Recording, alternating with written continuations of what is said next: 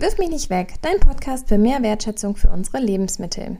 Foodblog, Nachhaltigkeit und Lebensmittelverschwendung, das sind die Stichwörter für mein heutiges Gespräch und meinen Gast.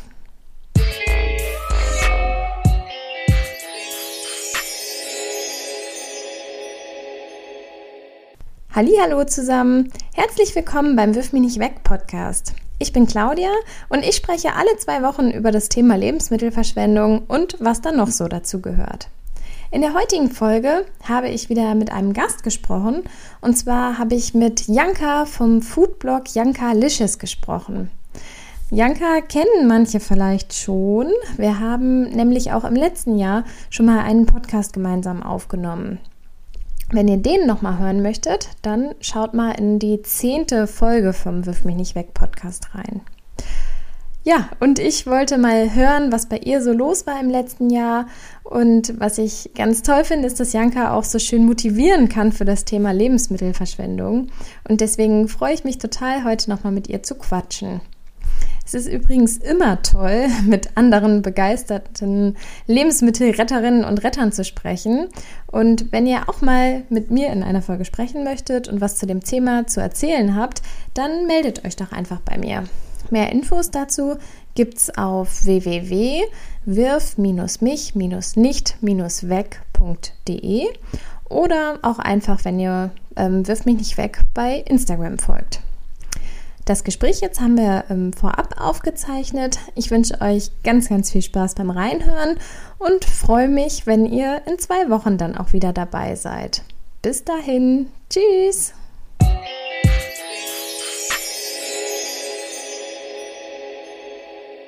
Ja, hallo Janka, ich freue mich, dass wir heute wieder zusammen einen Podcast aufnehmen. Ja, ich freue mich auch sehr. Nachdem wir ja gerade schon festgestellt haben, ja. dass wir beide aus Oldenburg kommen. Ich freue mich, dass du da bist. Ähm, kannst du dich einfach nochmal ganz kurz vorstellen und erzählen, was du eigentlich mit dem Thema Essen und Lebensmittelverschwendung zu tun hast? Ja, na klar. Ich freue mich auch, sehr wieder dabei sein zu dürfen. Ähm, genau, dann stelle ich mich nochmal kurz vor. Also ich bin Janka und ähm, wir haben uns, glaube ich, über Instagram damals kennengelernt.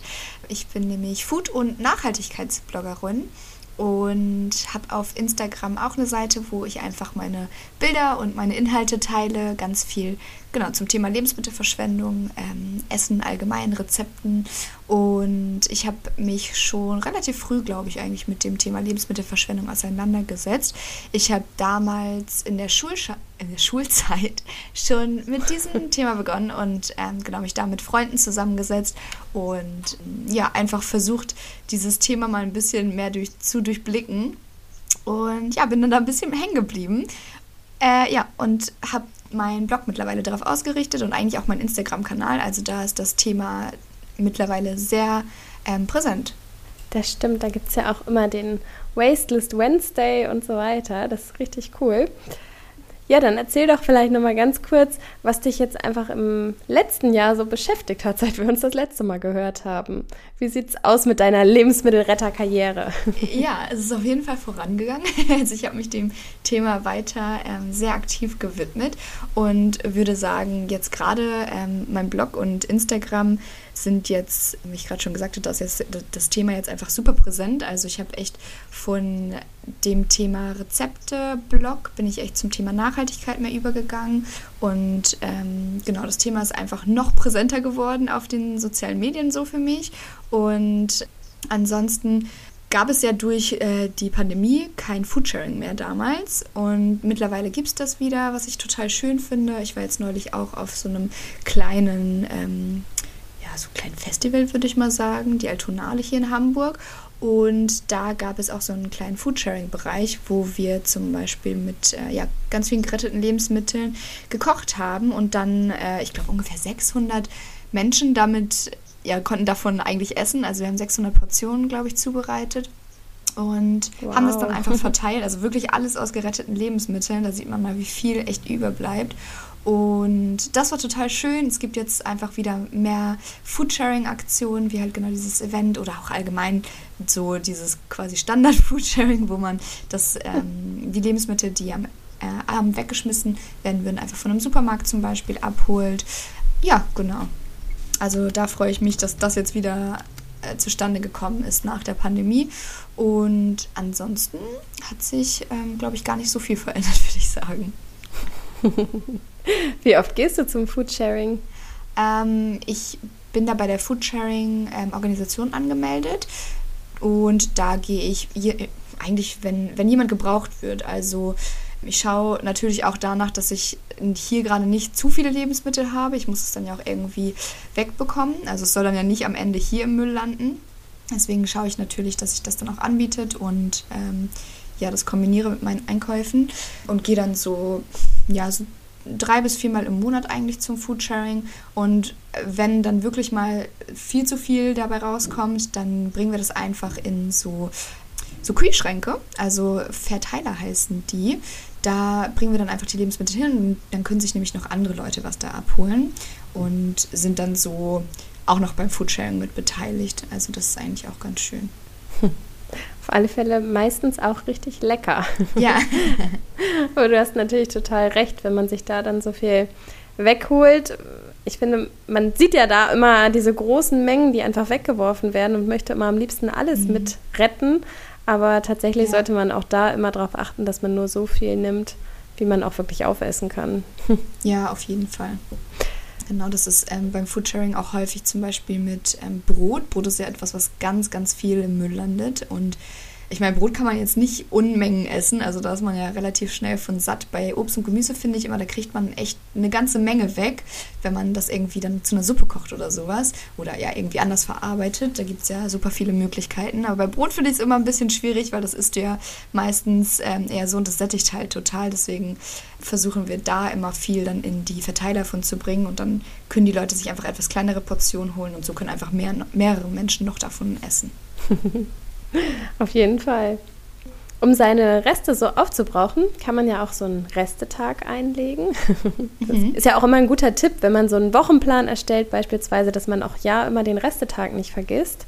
Und ähm, so ein ja, Restetag mhm. gibt es ja auch bei dir bei Instagram sozusagen, so den Wasteless Wednesday. Woher kommen da mhm. deine ganzen Ideen? Und ähm, ja, erzähl doch mal kurz, was du da immer so präsentierst am Mittwoch. Ja, beim äh, Wasteless Wednesday, den habe ich, glaube ich, auch vor über einem Jahr schon quasi ins Leben gerufen.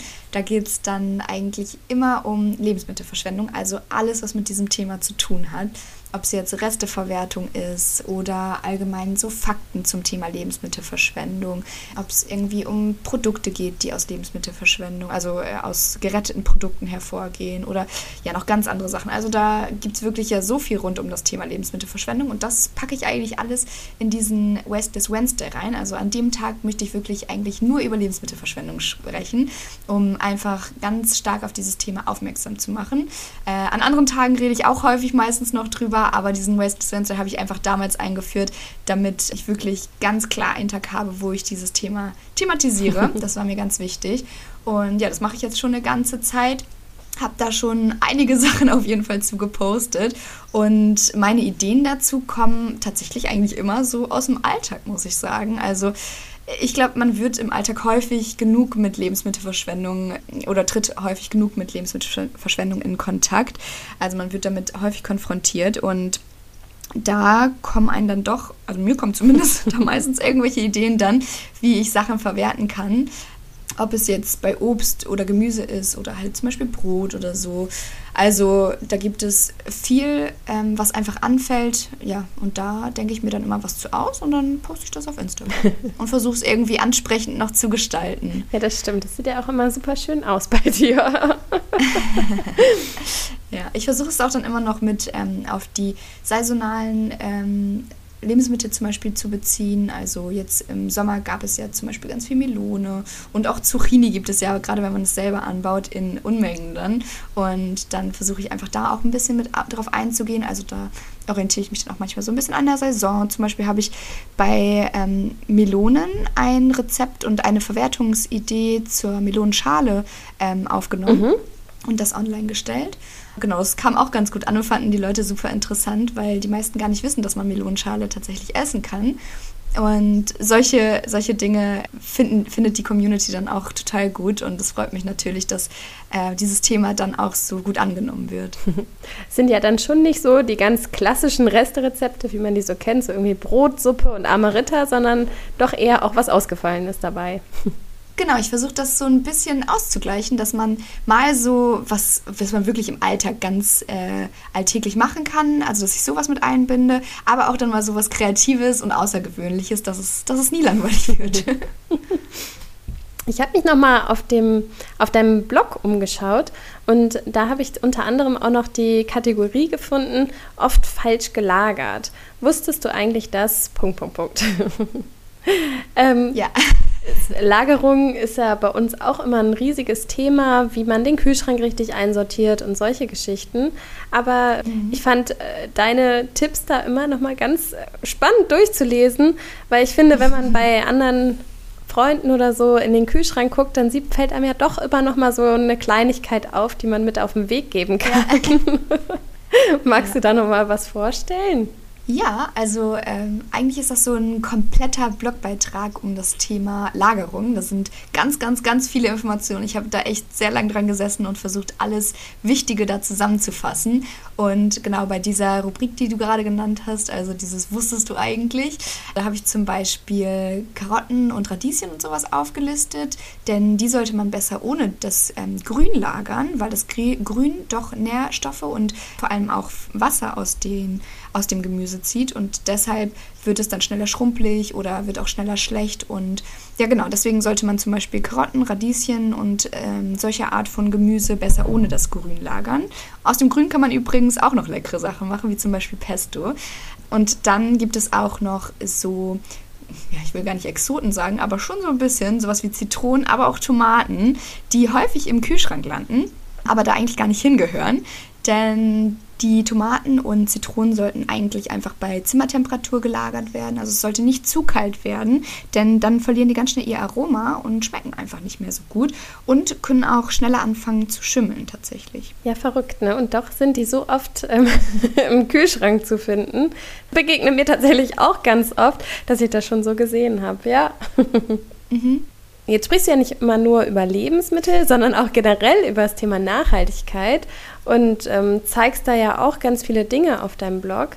Hm, was ist denn nach dem Kochen und Essen, was dir ja am meisten am Herzen liegt, noch so ein Thema, was dir, was dir da Freude macht? Ähm, ja, ich versuche eigentlich echt immer in jeder Hinsicht nachhaltiger zu werden. Also das ist wirklich irgendwie so mein ganz großes Anliegen und auch mein Wunsch für mich, für meine Entwicklung, dass ich einfach immer nachhaltiger werde. Und mir geht es eigentlich auch nicht darum, dass ich von heute auf morgen perfekt alles nachhaltig mache und äh, kein Plastik mehr benutze und nur noch vegan esse und ja, alles, was da so anfällt. Also mir geht es echt nicht darum, perfekt zu sein, sondern ähm, ich sehe das eher als Prozess, denn solange mir das Spaß macht, werde ich das auch weitermachen. Ich, äh, ich glaube, so geht es den meisten, wenn irgendwas keinen Spaß macht und man das ist so, sich ein bisschen so gezwungen dazu fühlt, dann hat man auch nicht so lange Lust zu. Und deswegen möchte ich einfach diesen Prozess ganz bewusst für mich ähm, leben und einfach meine Entwicklung auch immer mehr so ein bisschen feiern. Also wenn ich, wenn ich irgendwie was schaffe und ähm, ja, zum Beispiel den Schritt von quasi Fleischesser auf vegetarisch gemacht habe, das war für mich dann schon so ein Meilenstein und ja, dann kann man sich auch loben und sich auch so ein bisschen feiern und genau, also diesen Prozess einfach zu leben, das ist mir ganz wichtig. Ja, genau. Was fiel dir denn einfach und was fiel dir schwer? War der Verzicht von Fleisch sehr schwer oder ging's? Also dadurch, dass es tatsächlich, dass ich das auch nicht von heute auf morgen gemacht habe, sondern dass es auch ein Prozess war. Also mein Anliegen damals das ist jetzt auch schon Jahre her, also ich weiß gar nicht, wie lange ich schon kein Fleisch mehr esse, aber damals ging es mir erst darum, dass es ähm, gutes Fleisch ist. Also ich wollte nicht mehr aus Massentierhaltung essen. Ähm, und dann hatte ich das quasi geschafft. Also den Schritt bin ich gegangen und dann irgendwann habe ich mich wieder weiterentwickelt und dachte, okay, eigentlich ähm, möchte ich komplett auf Schweinefleisch verzichten, habe ich komplett auf Schweinefleisch verzichtet. Dann war irgendwie dann doch so dieser Prozess wieder, okay, eigentlich will ich am liebsten gar kein Fleisch mehr essen. Dann habe ich aufgehört, Fleisch zu essen. Ähm, ab und zu, zum Beispiel anfangs habe ich ganz häufig noch bei meiner Familie Ausnahmen gemacht. Also wenn ich bei meiner Familie gegessen habe und da gab es halt einfach häufig Fleischgerichte, Dann habe ich da noch Ausnahmen gemacht. Ähm, irgendwann aber auch das nicht mehr, weil ich das einfach nicht mehr wollte. Und ähm, genau, so bin ich einfach diesen Prozess gegangen und deswegen war dieses Loslassen vom Fleischessen auch überhaupt gar kein Problem. Also schwer, es fiel mir dann in dem Sinne einfach gar nicht schwer, weil ich das einfach über eine längere Zeit so mit total gutem Gewissen ablegen konnte. Ähm, also diesen Schritt für, für Schritt, also es war kein Zwang. Ich konnte das einfach dann ablegen und ja, so bin ich mittlerweile eigentlich fast vegan unterwegs. Also ich ernähre mich mittlerweile zu 80, 90 Prozent vegan. Und ja, also ich bin jetzt innerhalb von ein paar Jahren dahin gekommen und das ist schon, finde ich, echt ein guter Schritt und es fiel mir dann in dem Sinne halt nicht schwer, weil ich das einfach so Schritt für Schritt gemacht habe. Und ähm, welcher, in welchen anderen Bereichen versuchst du das noch? Also sowas wie plastikfrei zu leben oder möglichst saisonal und regional zu essen. Ähm, genau, da versuche ich auch drauf zu achten. Ja, ich, wie gesagt, man muss halt nicht von heute auf morgen perfekt sein, aber ich glaube, wenn man in so kleinen Schritten vorgeht, wenn man einfach schaut, was, was aktuell Saison hat und dann versucht hauptsächlich das Obst und Gemüse einzukaufen und einfach mal schaut, was es für plastikfreie Alternativen geht, auch vielleicht mal in so einen Unverpacktladen geht, ja, dann kann man, glaube ich, schon einiges verändern und. Tut gar nicht weh, ne? Wie bitte? Tut gar nicht weh, ne? nee, überhaupt nicht. Also echt, wenn man wirklich Schritt für Schritt in die Richtung von Nachhaltigkeit geht, dann ist es echt einfach auch ein Prozess, der richtig Spaß machen kann. Das ist doch eine schöne Zusammenfassung. Was wünschst du dir denn für die Zukunft? Ähm, ja, ich wünsche mir auf jeden Fall, dass das Thema Nachhaltigkeit noch größer in unserer Gesellschaft wird und einfach noch ein bisschen wichtiger. Ich dachte tatsächlich schon, das Thema wäre sehr präsent und wichtig in unserer Gesellschaft, aber ich glaube, ich habe zu sehr in meiner Bubble gelebt, denn nach den Wahlergebnissen ähm, glaube ich das irgendwie nicht mehr. Aber gut, also ich glaube, dass ich tatsächlich dann auch politisch einfach sehr viel ähm, oder noch einiges verändern muss. Wir können zwar jeder für uns echt viel schon ausmachen mit unseren kleinen Schritten, aber um richtig große und auch schnelle Veränderungen zu erzielen, muss die Politik einfach mit, äh, mitziehen. Und ja, ich hoffe, dass das in der Zukunft einfach noch stärker sein wird. Und natürlich hoffe ich auch, dass die Pandemie langsam ein Ende findet. Aber ich glaube, das hofft natürlich jeder von uns. oh ja. Janka, ich danke dir für das Gespräch. Ich finde, es ja, hat nochmal Mut gemacht, auch wirklich, ja, von die, die, ersten Schritte zu gehen. Und mhm. ähm, das ist ja eigentlich das, was wir alle wollen. Ne? Dass jeder muss nicht perfekt sein, sondern nee. jeder kann so ein bisschen was ändern. Und wenn es nur genau. nachher ist, dass man das ja, übrig gebliebene Brötchen, äh, um jetzt beim Lebensmittelverschwendung zu bleiben, ja. wenn es das ist, dass man das nicht wegwirft, sondern genau. vielleicht sich doch nochmal was damit überlegt, dann kann doch schon eine ganze Menge passieren. Ja, Dankeschön. Genau. Gerne. Hat mich sehr gefreut.